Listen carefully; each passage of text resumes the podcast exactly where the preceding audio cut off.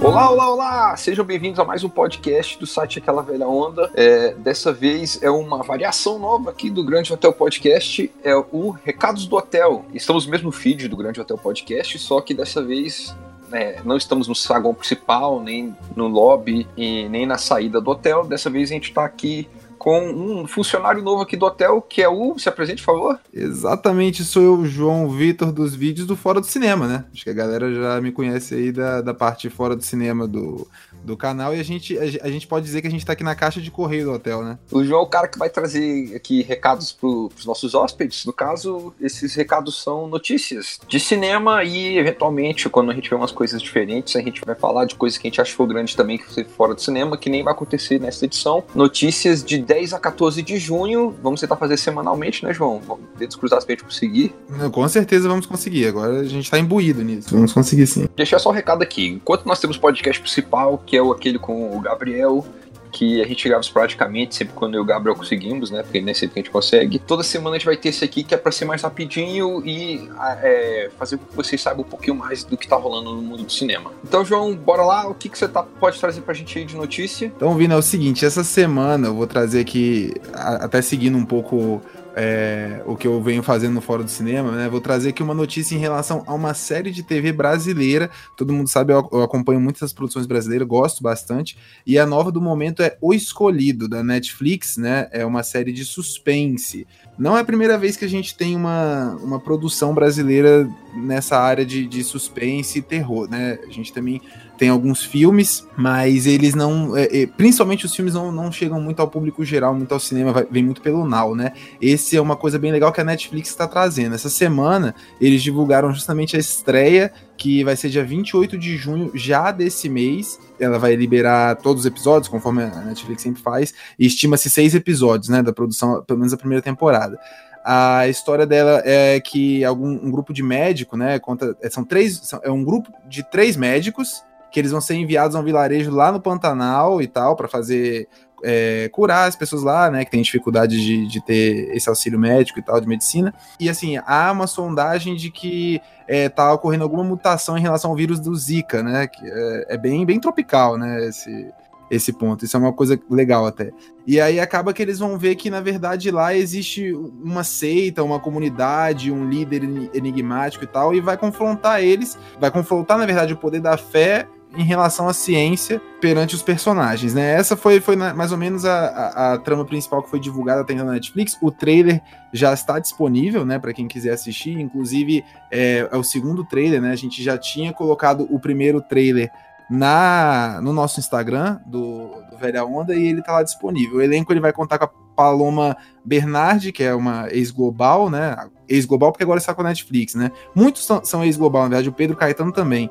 Aí Renan Tenka e Guto Is, não sei pronunciar esse nome, mas Zuster. S-Z-U-S-T-R. Eu também não sei falar, não. pois é, é um nome meio complicado aqui. Mas, mas é isso, eu acho assim, eu sou, eu sou bem fã, cara. Eu, eu, sou fã desse gênero de, de suspense. Adoro quando cada vez mais vai mostrando que o Brasil é um dos países que vai integrando cada vez mais o, a, o catálogo né, da Netflix, né, de produções da Netflix. É óbvio que os Estados Unidos é, é o primeiro país com mais produções, mas o Brasil não tá para trás, não, né? Essa daí já, já tá sendo a quarta série, quarta ou, na verdade, quinta série brasileira da Netflix. E eu acho que tem tudo aí pra, pra, pra ser uma série legal. Eu, tô, eu acabei de rever o trailer aqui para o nosso podcast, tem uma vibe interessante, né? Eu acho que eles estão abordando um, um, tema que falta ser explorado aqui no Brasil, que é o horror, né? O horror tem muito filme de terror brasileiro, não, não pode dizer que não existe horror no Brasil inclusive muitos de qualidade reconhecidos internacionalmente. Mas a questão aqui no caso é que tipo eles estão aproveitando que a gente tem uma área brasileira que é muito esquecida pelas pessoas, que é uma mata gigante, é, que todo mundo quer ter essa mata, que ela é cheia de coisas a serem descobertas cientificamente e misturando isso com terror de religião, né? Eu acho que tem um potencial aí interessante. Tem um potencial bem interessante. A própria questão, você vê que eles entendem o território onde eles estão entrando, né? Porque eles vão falar sobre religião, que é uma coisa bem presente na nossa na, na, cultura brasileira em si, né? Principalmente nos dias de hoje, há muito esse debate entre religião e ciência cada vez mais aflorado. E eles também conseguiram, né, até pegar uma coisa legal, que é uma mutação de, de um vírus que é completamente tropical, né? O Zika. Que isso eu achei genial. É como se você pegasse o, o T-vírus lá do Resident Evil e transportasse pro Brasil. Né? Imagina se eles criassem um Resident Evil e fosse um brasileiro. Com certeza seria uma variação pra época do mosquito da dengue, né? Porque não tinha o Zika ainda. Cinema nacional de terror vale a pena procurar. Tem muita coisa muito boa. Tem o, o Eterno Zé do Caixão aí, para vocês pesquisarem. Pessoas acham que é filme B, filme trash, mas o Zé do Caixão não é realmente filme de terror de qualidade. Então vamos para a próxima notícia. O que, que você traz aí pra gente também? Vamos manter aqui um tópico da TV, né, mais ou menos, mas eu não sei se você assistiu aquela série Love, Death and Robots, que está na, na Netflix. Não assisti, mas tive recomendações. Então, essa série é maravilhosa, eu adorei ela. É uma série de curtas metragens animados, todos eles. Se não tem um deles que não é animação, mas aí eles fazem é, é, com que ele tenha características de animação ali no meio, eles colocam umas animações em alguns pontos, mas todos eles são de ficção científica, de terror ou de fantasia. Tem de lobisomem, tem de horror mesmo aberto, tem de ficção científica no futuro, no espaço. A maioria dos cultas, eu acho que todos, não tenho certeza, são inspirados em contos de, é, de, sucesso da literatura global. E eu adorei. Assim, eu acho que tem alguns, tem alguns curtas que eu acho meio sem gracinha, mas tem um específico, Zima Blue, que eu acho que sim, todo mundo deveria assistir esse, esse curta. Eu estou empolgadíssimo para ver mais curtas quando quer que seja que eles fiquem prontos. Eu, eu confesso que eu não fui atrás dessa série, eu tive acho que três recomendações, né? Para assistir essa série. Eu não fui muito atrás porque eu achei que ela teria uma pegada meio futurista. Eu não sou dos maiores fãs, né? Mas depois eu, eu vi que na verdade ela tem uma pegada, acho que mais filosófica do que futurista, né? Sim, tá. Esse do Zima Blue, pode assistir. É porque como a animação dele lembra um pouco a animação em flash das antigas, então ele não incomoda tanto o visual dele, só que o tema, como ele discute o tema, é bom demais, cara. Bom demais. Eu gostei muito dessa série. Eu vou dar uma olhada nessa série também. Segunda temporada dela foi confirmada, né? Segunda temporada foi confirmada. Tem episódio que a animação parece animação em flash, tem episódio que a computação gráfica é tão realista que você não entende porque eles usaram atores. Porque parece gente verdade. Nossa, não, essa eu vou, vou, ter que conferir, vou ter que conferir. Então vamos lá. Qual, que, qual a próxima notícia que você pode passar pra gente aí, João? The Division, a gente não vai falar ainda de E3 nesse momento, né? Vamos falar mais pro final do podcast. Mas embora tenha sido revelado na E3, o, é uma notícia sobre o filme, né? Então o Netflix ele vai. Ele adquiriu a adaptação cinematográfica e vai ter Jake Gyllenhaal e a Jessica Chastain. É, a Jessica ela já tem Oscar, né? Se eu não me engano, não foi pela Hora Mais Escura até que ela ganhou? Foi, ela ganhou Oscar pela Hora Mais Escura. Ela ganhou, ela ganhou pela. Então a gente tem uma, uma atriz de Oscar aqui pra, pra estrelar um filme baseado em game. Eu acho que isso é uma coisa até bem forte, né? O elenco é bem forte. O Jake Gyllenhaal é porra, meu muso aqui, né?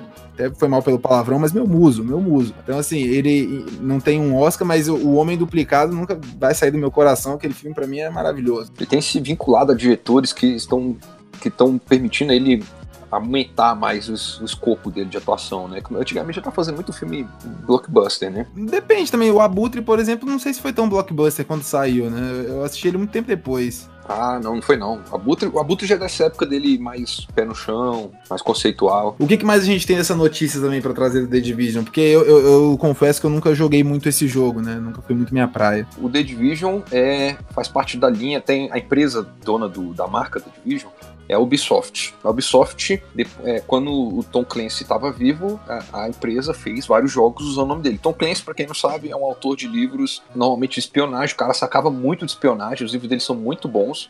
Tem vários filmes, inclusive, adaptados dos livros dele. E nos videogames, o nome Tom Clancy é da Ubisoft hoje em dia. O Tom Clancy já morreu, mas é, existe esse selo de qualidade de jogos de ação e espionagem que está sempre vinculado com o nome dele. O The Division foi um dos últimos nessa categoria da Ubisoft criado, que é um jogo que se passa no futuro.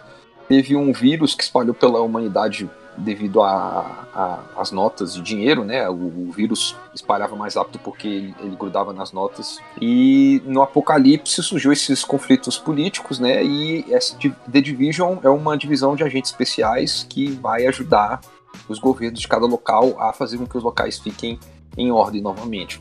O primeiro jogo é Nova York, o segundo jogo é Washington.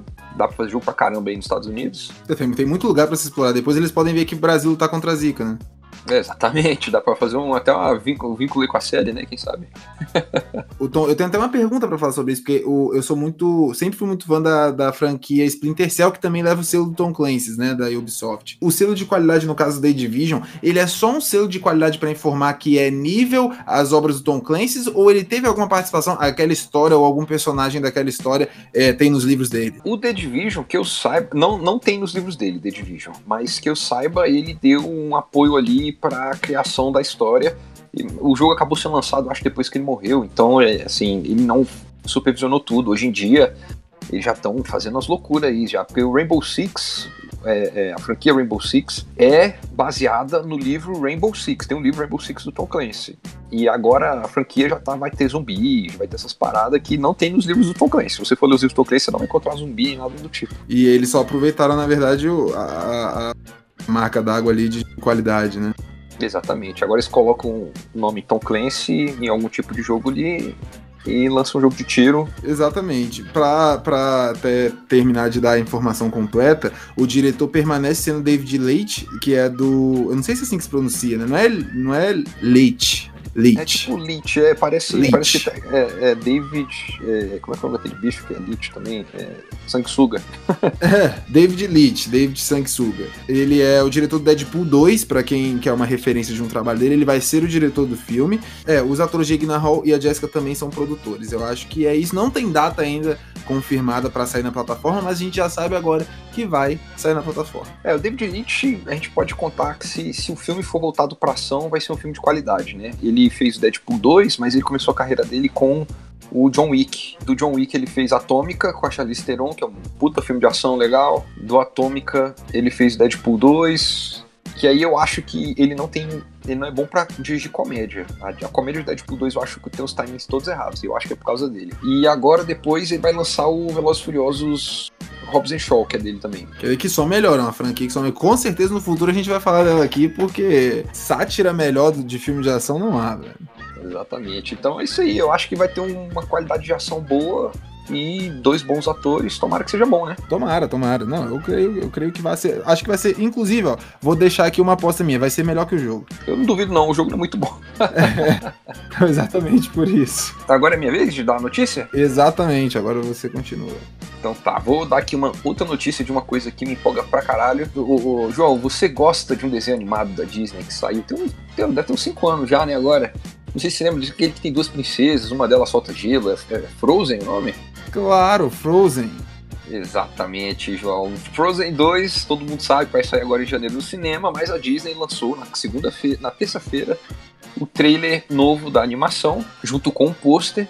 o trailer já dá uma ideia melhor de qual vai ser a história do novo filme. Então, é, é, assim, eu acho lindo, eu acho Frozen 1 maravilhoso, uma reviravolta no mundo dos, da, das animações no cinema. E eu quero que esse 2 chegue logo para fazer meu, meu coração ficar um pouquinho mais quentinho. É, tem alguém que não tá muito feliz, né, com essa notícia. Nossa grande ministra Damares, né, deve ter ficado muito emputecida com essa notícia. Né? ela, como é que, quem foi que ela falou mesmo da, do, do, da Elsa? Ah, vou até colocar aqui pra dar, dar toda, ó, Elsa Damares. O que que acontece quando você digita isso no Google? No Google, a primeira coisa que aparece, ela fala assim, ó, ministra Damares diz que Elsa de Frozen é lésbica. Então, se isso virou notícia para ela, isso é um problema. É porque, basicamente, a Elsa no Frozen 1 passa uma mensagem de mulher mulheres serem é, é, não serem autossuficientes, cuidarem de si mesmas, cuidar dos seus próprios conflitos antes de pensar em casar e qualquer outra coisa do tipo. E aparentemente, para a ministra Damares, isso é uma mensagem negativa para as mulheres. é, aqui ó, tem até a frase completa dela aqui, ó, pra gente falar, para não dizerem que a gente tá dando informação cortada, né? Ela falou: sabe por que ela, a Elsa, termina sozinha um castelo de gelo? Porque ela é lésbica. não tá muito satisfeita com essa notícia, mas enfim, nós estamos, a Disney com certeza está, os fãs com certeza. Claramente aí, nossa ministra da diversidade mostrando o padrão dos ministros do governo atual, que são contra os próprios, os próprios ideais dos, ministros, dos ministérios deles, né? Aquela ministra da diversidade contra a diversidade. Exato, né? Pera aí, o que, que é isso aqui? Tá falando? Ele vai ter dois meses, praticamente, né, de, de distância da estreia dele nos Estados Unidos para chegar no Brasil, né? Exatamente. No, nos Estados Unidos, em novembro, a gente vai receber em janeiro. É um padrão da, de lançamento da Disney. Não sei exatamente porquê, eu acho que é porque no Brasil janeiro é férias, em novembro eles lançam porque estão aproveitando o feriado de ação de graça, se eu não me engano. Faz com que o filme possa concorrer ao Oscar de melhor animação também no ano seguinte. Só infelizmente vai perder a pirataria, né? Porque se vai chegar nos Estados Unidos até janeiro, meu amigo, já vai ter chegado isso aqui na internet também há muito tempo. Só a Disney acha. O problema é que agora o pessoal quer pirataria de qualidade, né? A pirataria que vai chegar é de baixa qualidade. Só sai com boa qualidade quando o filme sai em Blu-ray lá. Aí até lá o pessoal não tem como esperar o filme. A Disney com certeza vai dar uma segurada no lançamento dos Blu-rays, né? Então, agora vamos para a próxima. Próxima notícia que eu quero dar é sobre essa daqui, ó, mexe com meu coração, que é o filme de Uncharted. Continua até nessa linha, né? Eu dei a notícia também de, de um filme que vai lançar baseado num game, que é o The Division. E agora eu tô falando de outro filme baseado em outro game, melhor do que o The Division, que é o Uncharted, né? O que aconteceu é que essa semana saiu a notícia que é, veio uma data de estreia, né? Ele vai chegar em dezembro do ano que vem, dezembro de 2020. 2020 é um ano que promete muitos lançamentos legais nesse mundo games acoplados com, com o audiovisual, né? E, e, ele vai chegar em dezembro de 2020. Então, a, a, notícia falava sobre muitos problemas que já teve nessa produção desse filme, né? Como vários adiamentos, até de, de roteirista, de diretor. Agora parece que eles chegaram é, num consenso parece que até então a, a, direção vai estar na mão do Dan, eu não sei falar esse nome também, mas eu creio que seja Tret, Trettenberg, né? Trettenberg. Trettenberg. É o cara que fez o, o Rua Cloverfield 10? Exatamente, esse cara mesmo. Então ele parece que assumiu a, a direção do, do filme. Eu acho que pode até dar certo em, em termos de direção. Agora, uma coisa que eu, que eu não consigo engolir ainda até hoje é o Tom Holland ser o Drake. Sinceramente, isso é uma coisa que me incomodou desde quando foi anunciado. Eu acho assim, quando, quando foi anunciado, o Tom Holland era, ele era menor, né? Ele era mais novo. Eu tava tipo assim, é, ele, o jovem Nathan Drake, eu tô, eu tô dentro, tá valendo, mas é, é, ele, ele tá começando a ficar velho, né? E não dá mais pra ele fazer o jovem Nathan Drake. Ele tá começando a virar a idade do Nathan Drake no começo do primeiro jogo. Exatamente. O que eu não acho tão ruim, assim, porque o problema é que eu sou contra de começar de uma história do jovem Nathan Drake, né? Eu não, eu não tenho, assim, eu não tenho exatamente problema com uma história do jovem Nathan Drake. Eu gostaria muito de ver, muito seria essa ligação dele, o, o digamos, o Nathan Drake adolescente começando a aprender o mundo do crime junto com o Victor. Que a gente tem umas pistas disso no, no, no, terceiro Uncharted. E aí também, como nesse período ele ainda anda com o irmão dele, né? Seria interessante se a gente visse o Nathan e o irmão dele junto com o Victor aprendendo o, mundo do crime deles ali. É, com certeza esse filme ele vai servir para, na verdade não sei se ele vai servir para isso, mas é, é uma chance deles até corrigirem alguns problemas na linha temporal que ficou entre o jogo 3 e 4, né, quando se referiam ao passado. Então essa é uma grande oportunidade mesmo. É, o problema é que eu fico pensando se já deveria abortar, se eles deveriam colocar esse esse sentido, essa cronologia na história, entendeu? Vamos começar a contar dele pequeno, começando suas aventuras, até um dia chegar, sei lá, no terceiro filme e ele ser o Drake que a gente conhece, sabe? Não sei se, se essa, essa fórmula já não tá um pouco desgastada. Não sei se era melhor. Começa já com assim, poda a origem, conta de repente a origem num conflito que vai ter lá no segundo ou terceiro filme, que é mais ou menos como o jogo aborda, né? O jogo, na verdade, ele vai remeter a origem do Drake lá no terceiro game e depois no quarto, né? Porque é uma história legal. A, a dele com, com o Sully é muito legal, e a dele com o irmão dele, para mim, é o ponto alto do Uncharted 4, que é um jogo que eu não gostei muito, mas o, o a relação dos dois, para mim, é a melhor coisa do game, né? E uma coisa, uma coisa que eu fiquei animadaço quando eu vi essa notícia é que há esse nome ligado à produção, que é do Brian Cranston ser o Sullivan. É, eu também gostei, gostei. Essa eu achei sensacional. Eu acho que, assim, o, o Brian Cranston, ele tem todo o lance lá do, do Breaking Bad, né, como o Walter White, mas tem um filme, eu vou até digitar aqui, ó, porque eu esqueci eu esqueci o nome do, do filme agora. Então, para passar a informação correta, que foi, foi um, um, pouco depois, foi um pouco depois que ele fez o, o Breaking Bad, né? Que a, aquele filme ele, ele tem exatamente a pegada que seria necessária para fazer o Sullivan. Para mim, eu olho para ele, eu já consigo imaginar, velho, esse cara vai ser um excelente Sullivan. Eu só não tô conseguindo encontrar. Ah, a melhor escolha, a melhor escolha.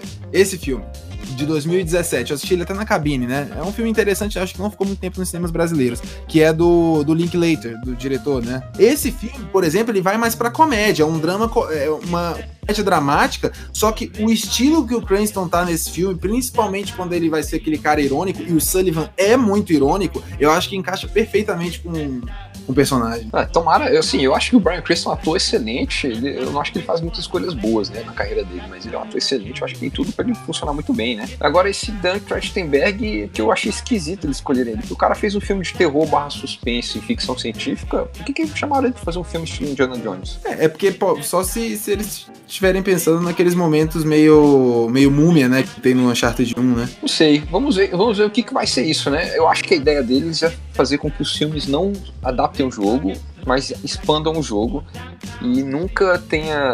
Assim, talvez na frente eles possam fazer um filme. Que eu acho que se fosse legal fazer um filme da Uncharted, seria fazer um filme com a filha do Nathan, é, adulta, começando a seguir as, os passos do pai. Eu não sei se eu quero isso num filme ou se eu quero isso num jogo. Esse é o problema. É, é complicado, né? Eu, eu acho que o Uncharted eu queria só ver o jogo dele, porque eu gosto mais. Tá é, quando lançou o Lost Legacy, né? Que não, não é enumerado, mas é o quinto game, né? Da franquia. É o quinto, né? Quinto game da franquia. É o quinto, isso. Não, sexto, na verdade. Tem um ah, pro... é tem do PS, do PS Movie lá, PS Vita, né? Mas é o quinto da Naughty Dog. O Lost Legacy, pra mim, é excepcional aquele game. Pra mim, ele, ele pega o Uncharted 4 e faz o que eu queria ver no Uncharted 4, eu vejo naquele game, tá ligado? Então, assim, pra, é, e também, e é com a, duas protagonistas, né? Que para mim elas foram. Velho, olha só, a gente tinha uma protagonista muito boa que era a Chloe, e a gente tinha uma desconhecida que veio do Uncharted 4, né? E as duas conseguem ter. Nossa, a química das duas consegue ter tanto. tanta presença quanto do Drake. Então, cara, eu, eu queria ver um jogo com a, com a filha do Drake também, sabe? Porque os caras já provaram que eles velho, de game eles entendem, eles sabem como fazer. Tá aí, vai chegar ano que vem. Vamos ver, vamos, vamos torcer. Eu não, quero, eu não quero sair da cabine chateado. Eu também não, tô dedos cruzados aí, eu gosto de Uncharted. Minha vez. Exato. Essa aqui, eu que coloquei essa notícia aqui para o no nosso podcast, porque eu vi o trailer e eu chorei de rir, que é o Good Boys. Saiu o trailer de um filme chamado Good Boys, que é um filme que um filme de comédia é, que eu chamo de comédia rated R, né? Comédia para adultos. Só que os protagonistas são três crianças pequenininhas, são tipo três moleques menos de 10 anos. E é, na mesma pegada do filme Super Bad, só que em vez de ser três adolescentes, são três crianças mesmo. Grande parte do humor do filme vem de três meninos que são inocentes em relação às coisas mais, digamos, é, é, tabu. Tipo, coisas são tabu porque. É, tipo, então eles vão encontrar droga, vão encontrar duas meninas lésbicas se pegando, aí eles vão tentar roubar a droga delas sem saber o que é droga e vão querer beber. E são, e são três crianças, assim, que falando palavrão, que não podia falar de palavrão, sem saber o que é sexo, falando sobre sexo. A piada tá toda nisso. E a melhor parte é que o ator principal é o Jacob Tremblay. Quem não sabe é o menino do quarto do Jack. Esse moleque é foda. E do Extraordinário também. E também. Ele fez alguns outros filmes, né? Ele fez um filme de terror aí e tal.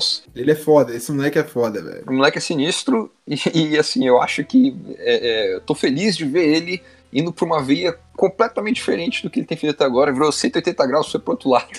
Cara, isso, isso é muito interessante porque mostra que Primeiro, ele é muito bem é, agenciado, né? Se é que eu posso dizer, dizer assim, né? Tipo, o empresário dele, não sei quem é que, que, que, que gerencia a carreira dele, mas eu acho que é, é muito jogo isso, porque ele é pequeno, ele é novo, e ele já tá experimentando tantas vertentes diferentes, gêneros diferentes, que, velho, eu não duvido desse moleque ganhar um Oscar no, novinho, entendeu? Não novinho criança, mas assim, ele vai ser. Eu, pelo menos, eu sou, sou, uma pessoa que aposto fichas que ele vai ganhar um Oscar cedo, entendeu? Da carreira. Ele tem chance. É porque não, é difícil dar Oscar pra gente nova, né? Mas ele tem chance. Eu acho que ele tem futuro aí, ele, ele faz ele dá naturalidade para tudo, né? Você vê o trailer, ele tá naturalzíssimo, como um menino tentando entender. Tipo, tem uma piada com, com Michael Douglas, né? Que, tipo, em inglês, a, a droga MD não é chamada de Michael Douglas, é chamada de Molly. E aí eles ficam, tipo, achando que Molly é alguma correspondência pra alguma menina. Véi, isso, eu já tô assim, ó, massa, coloca isso aí. Coloca a droga perigosíssima na mão de três crianças e faz eles tentar entender que na legenda que vem a piada com Michael Douglas. É isso que eu quero da minha vida. Esse filme aí promete, eu também tô, tô muito animado com ele. E na verdade a notícia essa semana dele só foi que saiu 3, não tem data não, né? Ou tem data? Está previsto para estrear 16 de agosto nos Estados Unidos sabe lá quando é que vai ser aqui no Brasil. É, não sabe nem se vai chegar aqui, né, assim, direto no cinema ou se vai ser. Chegar no cinema ou direto por streaming, né? É, tem chance de vir direto pro streaming. Essas comédias do Seth Rogen tendem a não fazer muito sucesso aqui no Brasil. É a galera que gosta de um filme de comédia mais, é, em português, dublado, né? Então nem sempre a dublagem vai, vai cair como uma luva, né? Vamos ver, vamos ver o que, que rola. Vai, quero ver também alguém fazer uma dublagem super sacana pra esse filme e depois chamar três crianças pra dublar. elas, não podem, elas não podem sair com, com voz de adulto, né? Então vamos lá. É, uma notícia aqui que eu selecionei foi divulgada logo e a arte conceitual da série da Disney do, da, do Loki. Que interessante, cara. Não gosto desse personagem. Você chegou. Você não gosta do Loki? Não gosto dele. Mas é porque eu nunca gostei nem, nem de quadrinho, nem de história dele. Mas assim, eu, eu gosto do ator, não gosto do personagem. Eu acho que ele começa muito interessante na Marvel e até o, ele sair da, de cena ali, ele foi ficando cada vez mais incoerente, digamos assim. Não sei, ele vira um alívio cômico. É meio comum, né? Filme, história quadrinho, coisa de super-herói, um vilão que é popular e que é muito forte no começo, o herói continuar lutando com outras, outras coisas ele ficar mais fraco. E o que eu acho interessante dessa história, de, de, dessa série, é porque o, o, Bom, todo mundo. Vou dar spoiler aqui, foda-se. Tem mais de um ano. O Loki morreu no Vingadores Guerra Infinita, mas no Vingadores Ultimato tem uma cena em que é criada uma realidade alternativa quando ele rouba uma joia do infinito. Então, ou seja, existe uma realidade alternativa e que o Loki tá por aí viajando com uma joia que permite ele viajar a qualquer lugar do espaço. Além disso, eles já falaram que a série vai ter um foco mais é, em presen na presença do Loki através de eventos da história da humanidade. E que eu acho maravilhoso. É, é, isso é o que eu queria. Eu não preciso ver o Loki em outras realidades. Eu quero ver o Loki fazendo piada com, sei lá, o Hitler, tá ligado? É isso que eu quero ver. Ah, sim, não, isso é muito legal, isso é muito legal. Agora, eu só tenho uma dúvida em relação a isso. Ela foi divulgada a logo e a arte, mas vai ser do, do Disney+, que no caso seria o, Netflix da Disney, né? Isso, o Netflix da Disney, que a Disney tá fazendo, e já prepara um monte de série para esse canal. Mas a, a Disney nem precisa, né? A Disney tinha um canal cheio de conteúdo, um monte de série da Disney popular. Que vai ter Hannah Montana lá, tem um monte de filme histórico importante. E será que tem, da, tem data de lançamento para esse serviço? Eu, tô, eu tô pesquisando aqui, mas eu acho que não foi divulgado ainda, né? A série tá prevista para estar em 2021. O canal em si, eu não sei. Agora, tem um. um tem, isso aí traz uma discussão que é o seguinte: tem, tem, vai ter a série do Falcão e do Soldado Invernal também, né? Até já saiu também a logo oficial. Tal. Você sabia disso, né? Eu sabia da série do Falcão e Soldado Invernal e a do da Feiticeira Escarlate do Visão. Isso. Aí, assim, isso mostra uma coisa. Ele tá levando até o selo da Marvel Studios, que as séries que a Netflix tinha do Demolidor, Jessica Jones, também levava esse selo. Então, assim, eu acho que agora fica mais do que claro que essas séries foram canceladas na Netflix, não por falta de qualidade, mas porque a Disney quer encerrar esse vínculo com Netflix, né? Exatamente. É, as séries são produzidas pela Netflix, no caso, e aí, mas a marca é da Marvel. E elas são. É, elas existem dentro do universo do, dos filmes da Marvel. A, Marvel, a Disney quer ser dona de tudo, né? Daqui a pouco Disney compra o Velha Onda. É, não, minha, minha casa aqui no caso tem até um Disney ali escrito também.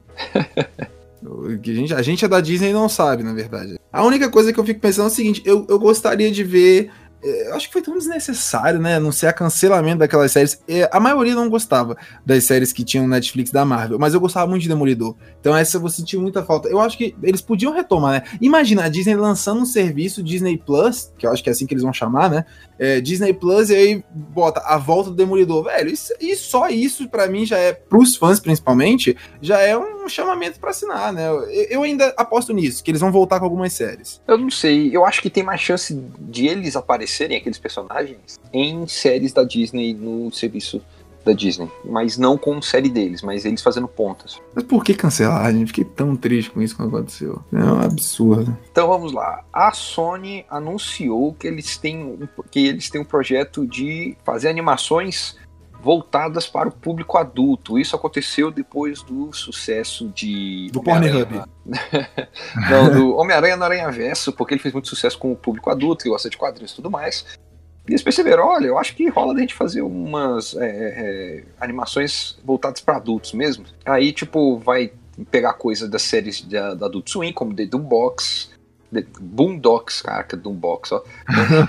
Eles vão pegar antologia de terror Hungry Ghosts e aí, tipo, vai ter séries de TV e vai ter filmes. Eu acho que vai ser ruim que eles vão fazer coisas com James Tartakovsky, que é o criador daquele é, Hotel Transilvânia, mas ele fez o, a série do Samurai Jack, né? Então pode ser que seja bom também as coisas adultas dele. Muito boa, isso aí é minha infância total. Então, ah, tem várias coisas. Uma das coisas que mais chama atenção do pessoal é que vai ter uma animação do Jack, dublada pelo Jack Chan, que se chama Wish Dragon, né? Que é tipo o Dragão do Desejo. Só que vai ser uma releitura chinesa, pelo que eu entendi, dos Mil e Uma Noites, né? E trocando o gênio da lâmpada pelo, por um dragão. Hum. Meio Dragon Ball, né? É, tem isso, né? Dragon Ball tem meio que a mesma coisa. Vamos ver o que, é que rola. O Dragon Ball é outra lenda chinesa que, que é adaptada. E aí então vai ter gente chinesa, indiana, coreana, indonésia, Zimbábue, África do Sul, Espanha, França, México, Colômbia e Brasil nas animações da Sony. Eu acho que assim, quanto mais a gente fizer, tiver diversidade, melhor pro mundo. Então vamos lá, tô, tô topando com a Sony. O que, que você acha dessas coisas? Então, o Brasil ele, ele vai fazer séries assim? De, de é isso que, que Não, é? o que eles falaram no anúncio deles é que tem gente do Brasil trabalhando, eles não falaram quem. Não, perfeito, perfeito. Cara, to, toda vez, eu juro pra você, toda vez que eu, eu, leio uma notícia, a coisa que eu mais sonho. I have a dream. I have a dream. O, sonho, o, o que eu mais sonho é que, é que justamente cada vez mais o, o mundo se englobe dessa forma. Mas, e não, não só para dar oportunidade para as pessoas que na sua terra natal não têm, mas isso também é uma coisa importante, mas para ajudar também a essas terras nata, natais aí que não tem não tem essas oportunidades a crescerem e evoluírem também é uma troca, né? Então eu sempre fico feliz quando, quando eu vejo esse tipo de notícia que vai dar vaga assim para brasileiro, para africano, para árabe, para muçulmano, para qualquer raça, etnia, o país, nacionalidade, enfim. É, a única coisa que, que eu acho é que eles não, não anunciaram muito em, em relação ainda o que, que a gente vai ter. Isso não é só focado no herói, em herói, né? Mas pode ser, na verdade, qualquer tipo de animação, certo? Isso, exatamente. A pessoa vai ter liberdade de fazer o que ela quiser, pelo que eu entendi. Eu achei bem interessante. Só achei que tem um problema nessa, nessa notícia aqui, porque eu não sei, cara, pode ser que minha, minha, meu cérebro esteja muito poluído, mas você botar com um foco no público adulto, para mim não me remete à Aranha Versa, entendeu? Aí você vai ler ainda qual que é o projeto anunciado. Wish Dragon, Dragão do Desejo, e o foco é no público adulto. Entendi o que você quis dizer. mas eles estão querendo fazer porque, tipo, animações agora são sempre pra criança, né? Um negócio meio idiota, e os adultos acabam não gostando muito de ter que levar os filhos para ver esses filmes. Essa ideia para mim é, é sensacional. Você só não pode também, não pode esquecer muito o lado infantil que tem toda animação, né? Eu também ah, tem esse apelo e tem que ter mesmo para as crianças. Assim, eu, eu, acho que, inclusive, o Homem-Aranha Aranha Verso sabe dosar isso muito bem. Inclusive, ele dosa isso tão bem que eu só acho que ele inverteu um pouco os momentos do filme que, que deveria ser para adulto e para criança. Que você sabe que eu tenho um pouco de problema naquele final do filme que, que ele nota que ele consegue ter controle dos poderes e que ele tá preparado. Eu achei aquilo tão rápido, né? Assim que aconteceu. Tipo, o pai dele entrou no quarto, falou. Enfim, essa parte eu achei que foi mais, mais pra criança e tal. No, de fato, pra mim é o único e maior erro desse roteiro, mas. Enfim, é um filmaço. Muito bem, e para a última notícia aqui de cinema, a Warner divulgou o pôster, o primeiro pôster e o primeiro trailer de Doutor Sono. É, continuação oficial de é, O Iluminado, de 1980. Me arrepiei todo quando vi essa notícia. Assim, a história basicamente dá continuidade pro menino, Danny, né? O que aconteceu com ele quando ele vira adulto, ele vai ser interpretado pelo Ian McGregor. Eu vou falar aqui porque que eu tô mil vezes empolgado com esse filme. É, tipo, primeiro, ele tem o Ian McGregor como o Danny. E assim, o Ian McGregor é foda, não tenho que falar muito dele. Tem a Rebecca Ferguson, que é uma atriz que eu acho maravilhosa. Ela tá cada vez se roubando mais os filmes que ela participa. Ela sempre faz tudo parecer natural. Ela tá até no novo Homem de Preto e como alienígena ela tá bem, então assim, não tem erro com essa mulher. Mas a melhor parte para mim é que o, o, diretor do filme é um cara chamado Michael, Mike Flanagan, que é o cara que criou a série que a gente ama da Netflix. A Maldição da Residência Rio. Caraca, agora você falou o nome, eu não tinha visto que era ele que iria dirigir. Você falou o nome, eu falei, velho, esse nome não me é estranho. Eu fui pesquisar, tá aqui. Nossa, agora, velho, só aumenta meu hype. Pra que, que você vai falar isso, né? Assim, honestamente, é, Mike Flanagan, eu tô numa vibe Mike Flanagan, eu tô assistindo tudo que ele fez, eu acho ele foda. Até quando ele pega a franquia bosta, o filme tem alguma coisa boa. Cara, eu, eu vou te dizer, ó, eu acabei de abrir aqui filmes do Mike Flanagan. Obviamente, a Residência Rio não tá aqui na lista porque não é um filme, é uma série. Mas você tem Jogo Perigoso, você tem um tal de Dobara, que eu não assisti esse. Você tem Eu Sei O Que Vocês Fizeram no verão passado, mas isso aqui deve ser um remake, né? Da 2016. Acho que esse filme não saiu, deve estar tá errado aqui. Mas aí tem, ó. O Ija 2, O Sono da Morte, Rush, O Espelho. Velho, eu vou te dizer que, caraca, de cinco filmes aqui dele, que eu acho que são grandiosos, quatro eu adoro, tá ligado? Tipo, quatro filmes eu adorei dele. Eu vi até pouco tempo esse Sono da Morte, achei um filme muito legal, muito legal, velho. Ele é um cara que eu acho que ele entende de gênero, desse gênero. Uhum. Assim, eu, o primeiro filme dele que eu vi foi aquele O Espelho, que saiu há uns 5 anos atrás, 6 anos é, atrás. É, esse eu não gostei muito quando assisti. Eu amei esse filme. Se você prestar atenção, a história dele é meio que um Se você pegar esse filme e depois você assistir a Maldição da Residência Rio, você vai ver que a estrutura de algumas coisas usadas são iguais. Vou reassistir, vou reassistir esse filme.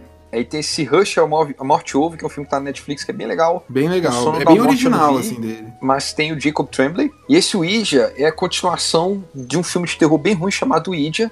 Chamaram ele para fazer a continuação, ele escreveu e roteirizou. E ele fez assim, a toca de caixa super rápido. O filme é muito bom até o final, porque o final tem que encaixar com o primeiro filme. E aí fica ruim o final. Ele conseguiu consertar, né? Ele foi o cara que chamou ali para ser o bombeiro, né? Da, da... Exatamente. Esse jogo perigoso é o, o, filme da Netflix, da adaptação do Stephen King, que o pessoal fala que é maravilhoso. Infelizmente eu ainda não assisti. Mas eu assim, ele é foda. Eu gosto muito dele, quero ver mais coisa dele. Eu tô agora mais pilhado ainda. E o, o pôster desse filme é sensacional, né? Do Dr. Sono, né? Sim, sim. Respeito a tudo que é a, a, as franquias do, do Iluminado. Tanto os livros quanto o filme. Então agora eu vou trazer a próxima notícia. Posso trazer? É, vamos entrar agora na área à parte, né? Do cinema. Exatamente. Agora é E3. Vamos falar sobre algumas coisas, momentos marcantes da E3 dessa semana. É, João, o que é a E3? A E3 ela é uma, uma feira de exposição, né? Que tem nos Estados Unidos, geralmente é em São Francisco, esse ano eu não sei se foi lá. E onde vai um monte de stand de várias produtoras de games, produtoras de videogames. E aí elas vão ah, fazer anúncios, né? Vão anunciar novas tecnologias, vão anunciar novos é, jogos, vão anunciar novas plataformas. Até a Google tá entrando nessa agora também, né? Com o videogamezinho da Google. Então, assim, a E3 é uma grande exposição e é uma coisa bem legal. Tem os stands, assim, geralmente, às vezes a PlayStation, se eu não me engano, ela saiu da E3 agora, né? Porque ela tá, parece, jogando sozinha do time dela e ela tá com aquele, com um evento só dela agora, anunciando as coisas sempre por ali. Que foi um desastre, inclusive, quando foi a estreia desse evento da, da Sony não foi tão bem feito. Mas enfim, outra, as outras empresas foram todas e todas trouxeram novidades muito legais, inclusive que me pegaram de surpresa, como essa primeira que eu vou falar agora, que é do game Avengers. Talvez seja o que eu mais vou falar, assim, o que eu mais tenho para falar, né? Dos anúncios que tiveram na, na E3, né? Eu, eu já suspeitava que existia uma produção de, de um game dos Avengers, mas eu não sabia que viria tão rápido assim, né? Que nessa eu não esperava para essa E3, sinceramente, né? E você, o que, que você que, que você esperava assim de, de Avengers? Você, você imaginava que viria o jogo? Eu tava mais focado achando que vir um jogo de outro herói primeiro separado, como foi o Marvel's Spider-Man, para depois vir um Avengers junto. Ah, mas aí, cara, é, você não viu as notícias depois? Que o, o, o pessoal da Marvel, que tá coordenando os jogos de videogame da Marvel, falou que não tem é, é, nada que impeça eles de fazer com que esse Spider-Man do Marvel Spider-Man do PS4 venha a aparecer nesse Avengers que vai sair. Assim, honestamente, já eu, eu, tô, eu fiquei com. Quando falo de jogos de videogame dos Avengers, dos Vingadores com todo, eu acho que é muito difícil fazer dar certo porque todos os personagens têm poderes diferentes, por terem poderes diferentes, a jogabilidade deles muda muito. E aí, para fazer um jogo de videogame porque jogos de videogame são sempre assim: primeiro a mecânica e depois o mundo é construído ao redor dela. Fazer um jogo de videogame que tem seis mecânicas diferentes, para construir um mundo ao redor dessas seis mecânicas, eu acho que é muito difícil. E além do que eu achei o jogo feio pra cacete. Você achou o jogo feio? É, então, eu, ia até. Só falando um pouco da primeira parte e depois eu, eu entro nessa sobre o jogo ser feio pra não me perder, né? O, eu acho exatamente por isso que eu achei que seria mais fácil para eles. Ah, vamos criar um jogo do Homem-Aranha, criaram depois um do Homem de Ferro, que eles podem reciclar coisas legais que já tiveram em jogos do Homem de Ferro no passado, do PlayStation 3, o, o jogo do é, Iron Man The Movie, né? O game. É, ele tem coisas muito bacanas, a mecânica do Homem de Ferro pra época naquele game era muito legal, então assim, eles já tinham algo para reciclar. Justamente por isso eu achei que seria mais fácil criar de cada herói separado primeiro, né? Mas assim, agora sobre o o jogo ser feio ou bonito. O que, que eu achei, cara? Eu achei que eles ficaram no meio termo e isso estragou um pouco o level design do game, né? Que seria justamente o seguinte: você tem uma das primeiras coisas, quando eu ouvi o trailer desse game, a primeira coisa que eu pensei foi Ultimate Alliance. Primeira coisa que veio na minha cabeça, né? Que é um game já antigo da Marvel, existe três games desse dois games desse, né? Na verdade, da Marvel, que eram já que juntava todos os heróis dos Vingadores, do universo Marvel, e você jogava com eles, que eram games até bem divertidos, sempre foram bem, bem divertidos pra época. Só que ele era cartoonizado, ele era bem cartunesco, assim, não, não, não pegava o universo cinematográfico. Ele era uma coisa mais cômica e se levava menos a sério, entendeu? Tanto que, tipo assim, a própria caracterização dos personagens era aquele coisa bem de quadrinho e tal. A, as histórias nunca foram histórias tão profundas, aprofundadas. E aí, o que, que você vê no trailer quando você assiste esses Avengers? Que você vai pegar o visual deles, por exemplo. Pegar aqui o exemplo do visual do Hulk. Tem uma cena que o Hulk tá gritando, e dá, dá um close na cara dele, que eu achei ali bem Porra, eu olhei e falei, porra, o gráfico tá bonito aqui, velho, porque o, cabelo dele tá parecendo tá com aquele efeito melhorado da, do cabelo da Lara, e eu tô vendo até a babinha do Hulk, pô, bonito. E aí, quando ele vai pra sala dos Avengers, já mais pro início do trailer, e mostra o Capitão América, velho, puta, o, design do Capitão América eu detestei, velho. E aí, assim, você vê que o jogo parece que. Tem uma hora no trailer que ele quer ser cartoon e tem uma hora que ele quer ser realista, entende? Eu acho que ele não soube muito para atingir para qual lado ir. Sabe, eu acho que esse foi um, foi um, grande problema. Mas não cheguei, eu não fui das pessoas que achei mais feio, não. Por exemplo, o Thor. Você pega o Thor, ele é um cara que. É, o nível de detalhes no personagem é mínima. Quando você vai pegar o Hulk, você vai pegar a Viúva Negra, quando são dados closes, o nível de detalhe já é maior, entendeu? Então acho que eles ficaram em cima do muro mesmo. Assim, uma coisa que eu gostei muito é que eles vão pegar uma história mais séria dos Vingadores, ou seja, uma coisa que dava para fazer um filme deles, digamos. Eles apresentaram o elenco e botaram ali. Eu ia, tipo assim, já tem muitos anos que todo mundo fala assim: ah, alguém vai ter que substituir o Tony Stark, o Robert Downey Jr. tá ficando velho, sei lá, lá, lá, porque é o personagem que dá mais dinheiro pra Marvel e tal. Mas eu pensei, não tem, né? O Robert Downey Jr. é o Tony Stark e foda-se. Sim, exatamente. Né? Aí eles anunciaram Nolan North vai fazer o Tony Stark no jogo. Aí eu falei, beleza, não encontraram um cara que eu acho que é capaz de fazer o, o, Tony Stark. ele já é o Drake, né? É, o Nathan Drake, esse cara é foda, ele faz qualquer coisa, ele tá no The Last of Us, ele é o cara canibal, e você vê que ele é tipo um cara que ele consegue, como no videogame, ele consegue fazer muita coisa muito diferente. Eu acho que vai ser incrível ver ele como Tony Stark. Mas é só isso que eu fiquei empolgado. O resto eu fiquei assim, ah, eu não quero jogar esse jogo, achei ele feio, não, não, não tô envolvido com a história. Cara, eu acho que o, o visual dele. Não, a história eu acho que é muito cedo para falar de. de... É, envolvimento ou, ou não, né? Porque é, porque assim, até foram poucas coisas, e eu acho que a melhor coisa do trailer, inclusive, que foi liberado foi a história. Para mim, foi a melhor coisa que foi liberado foi a, a, assim, a prévia de história que podemos ter, né? Porque eu acho que ainda é muito cedo para falar. Mas o. Qual que é a minha preocupação? É que eu não sei. Eu, eu acho duas coisas, na verdade. Eu tenho medo desse jogo ser um pouco caça-níquel na questão de anunciar uma coisa e, cara, você pode ter certeza que esse jogo vai ter, vai ter multiplayer. Você pode ter certeza. E aí você pega algumas coisas que aconteceram no universo da Marvel dos games recentemente. Tinha um jogo que ele saiu da Steam, eu esqueci agora o nome do jogo. Que ele tinha na Steam, era um game online gratuito da Marvel, que era justamente na pegada do Ultimate Alliance. Você podia ser qualquer personagem da Marvel, com a estética deles no cinema. E você era como se fosse um MOBA, né? Um... E aí você jogava lá num jogo de RPG online com seus amigos, bem divertido, bem divertido, só que fácil. E ele estava na Steam de graça e começou. Eu vou até, até o final aqui do podcast, vou pegar o nome do jogo de novo. E aí ele começou a ser. E, e muito jogado, a galera. Eu mesmo tinha viciado muito dele na época. O jogo, ele saiu da Steam. Ele foi largado de mão, cancelaram ele. Teve uma polêmica na época que, se eu não me engano, o, um dos criadores do jogo foi pego não lembro agora se foi é, com caso de assédio, alguma coisa assim. E aí demitiram o cara e excluíram o jogo dele que ele não criou sozinho, na verdade. Né? Ele só fazia parte da equipe. Aí você vê que Ultimate Alliance também é um jogo com muito potencial, começou a aumentar os níveis de download, de, de compras mesmo na, na Steam do game. E aí a Marvel agora anuncia esse Marvel Avengers e já foi anunciado também é, essa notícia eu acabei de ver que, que eu falei que vai ter multiplayer já é uma certeza vai ter multiplayer. E aí, assim, o que me faz crer é o seguinte: eu tenho medo deles investirem mais no multiplayer para ser um jogo para você que pode ficar divertido. Só que aí ele não, não compra esse jogo achando que vai ser um jogo bacana a campanha, a história dele, entendeu? Porque ou você tem que focar em uma coisa ou focar em outra. E meu medo é, ah, bota qualquer historinha aí, repete a mecânica do Ultimate Alliance, que não vai dar certo pra hoje em dia, porque estão vendendo, e bora botar nosso foco no multiplayer. Esse é o meu maior medo agora nesse game. Que eu acho que tem um grande potencial disso acontecer. Pois é, tipo, acho que tem muita pouca coisa pra gente ficar empolgado ainda. Vingadores pra mim tá bom no cinema, não quero saber nem, deles nem no quadrinho, sabe? Então. não consigo, eu acho irado, iradaço o jogo. O Marvel Spider-Man, que jogo, excepcional. Para finalizar a discussão Avengers, que foi confirmado, é que não vai ter mundo aberto. O que para mim, eu até fiquei animado quando eu li isso, porque é mais fácil você largar de mão o trabalho para uma boa gameplay e história quando é mundo aberto. Entende? É mais fácil você largar de mão porque você sabe que eles não vão ter a mesma cautela. A Square Enix não é Rockstar.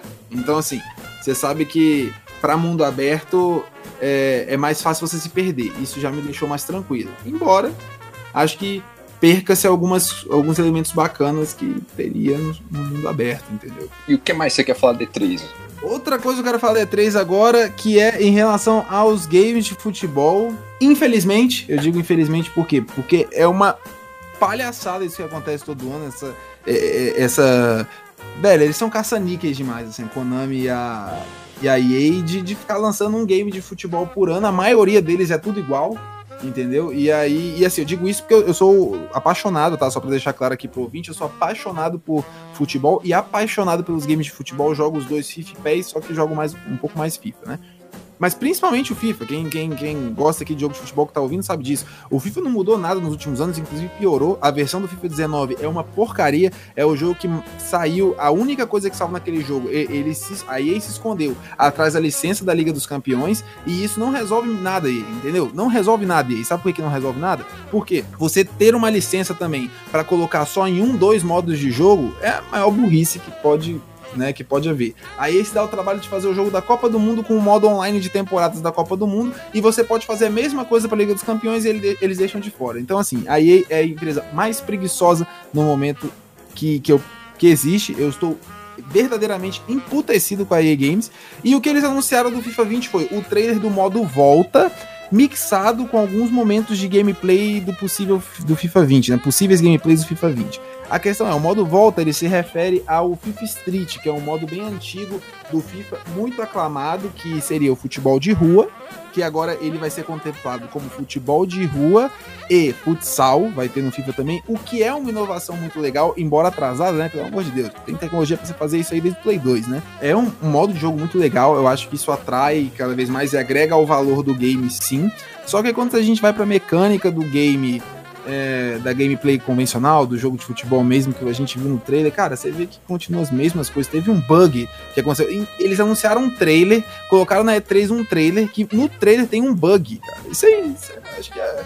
Mano, a maior falta de respeito com o consumidor, entendeu? Porque depois vai vir o game, eles vão cobrar 279 reais no modo mais básico do jogo, entendeu? Então, assim, eu sinceramente não sei o que esperar. Na verdade, assim, eu, eu tô com a expectativa baixa com o FIFA 20. Não espero grandes mudanças nele. Eu acho que nesse jogo, para mudar, eles teriam que fazer toda uma, uma reestruturação do modo carreira no jogo, que é um dos modos mais jogados, mais procurados e que eles abandonaram nos últimos tempos. Largar um pouco de mão o Ultimate Team, porque já é o modo mais avançado. Atualizar o modo temporadas para Champions League e outros campeonatos que tem que não ter feito o modo do, do futebol feminino também, da Copa do Mundo Feminino? Eu acho que pra mim isso foi um grande problema também. Olha, olha que absurdo. Vê o que, que você Você não gosta de game de futebol, mas olha o que, que você acha disso. Ano passado teve a Copa do Mundo masculino, 2018. É, tinha o FIFA 2018. Eles lançaram uma atualização de graça gigantesca que integrava a Copa do Mundo no game. Isso eu achei ótimo, achei muito legal isso mesmo, entendeu? Porque foi um modo até legal, embora um pouco preguiçoso em vista de outros FIFAs de Copa do Mundo que eles já fizeram. Aí esse ano teve a Copa Feminina, eles anunciaram, vamos lançar também um pacote com jogos Copa do Mundo Feminina, vocês jogarem, vão curtir muito. Velho, o pacote tinha 1 GB e 3. Eu já vi que tinha alguma coisa errada. Quando você vai olhar o que vem no pacote, é só a final. Você só pode jogar a final da Copa do Mundo Feminina. Cara, o jogo já tem todas as seleções. Ele veio de fábrica com todas as seleções femininas, tá ligado? Tinha dificuldade de você, pelo menos, organizar o campeonato ali, velho. Eu achei isso um absurdo. e o 2020 já pelo trailer 2020 você já vê coisas muito mais novas, tanto na estética, no visual do game, quanto na gameplay, eles estão cada vez mais se aperfeiçoando. O nome do game mudou, vai virar eFootball PES 2020, porque a Konami quer justamente dar um foco que o produto dela é um produto pro eSports e não o produto da EA, o que é uma coisa sempre bem-vinda também. O problema é que o PES ele peca nas licenças. O que a gente sabe até agora é que ele perdeu o contrato com o Corinthians no Brasil e o contrato com o Liverpool na Inglaterra. Vai anunciar nas próximas semanas novos parceiros. Mas a gente sempre sabe que se você quer jogar o PES com todos os times e ligas licenciadas, sempre tem um patch ali, aqui, um option file que você pode baixar para o seu videogame.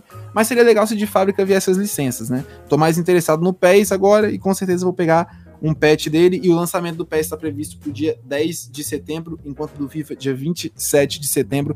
O FIFA consegue lançar depois e ser muito, muito pior do que o seu concorrente. Então isso é o que eu tenho para falar da C3, indignado com a EA. Eu quero deixar isso aqui. João, sabe qual foi o melhor momento da E3? Qual foi o melhor momento da E3? Foi quando o Keanu Reeves subiu no palco. Esse cara é demais, esse cara é maravilhoso. Tá lá vendo o trailer do Cyberpunk 2077, que é o jogo aí que as pessoas acham que vai trazer a paz mundial ano que vem. E aí no final do trailer aparece o Keanu Reeves, aí tipo, com show de luzes, gente aplaudindo de pé. E, e é isso aí, isso, isso é que eu acho o melhor da E3, foi o Keanu Reeves. Não, não, é isso que eu tô falando, não, é o problema da C3, é nenhum do, das coisas anunciadas, todas elas dividiram dividiram muita opinião, com exceção do Cyberpunk, que criou um, um hype muito grande em todo mundo, né? Por que, que dividiu opinião? Porque muitos são games, são continuações como os de futebol que eu citei, e a gente já sabe o que, que a gente espera um pouco, que não são coisas boas, por causa dos anteriores.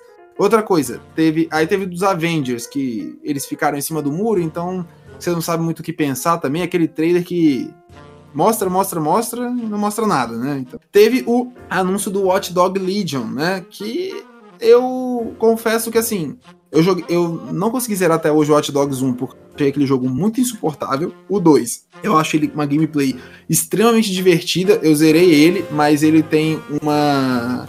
Na verdade, ele tem, é, ele tem uma jogabilidade divertida, uma gameplay divertida, mais repetitiva. Por isso que eu acho que ele não. Não sei se ele entra como um momento grandioso da S3, mas vale a gente citar aqui que ele que vai ter esse terceiro, esse terceiro game da franquia Watch Dogs, né? Que vem crescendo, querendo ou não. O 2 foi melhor que o 1. Um, vamos torcer pro 3 ser melhor que o 2 e o 1. Né? O outro momento, assim, que eu acho que vale a gente comentar aqui é mais por causa do, do, do experimental. Tem um jogo chamado Her Story. Você ouviu falar desse jogo?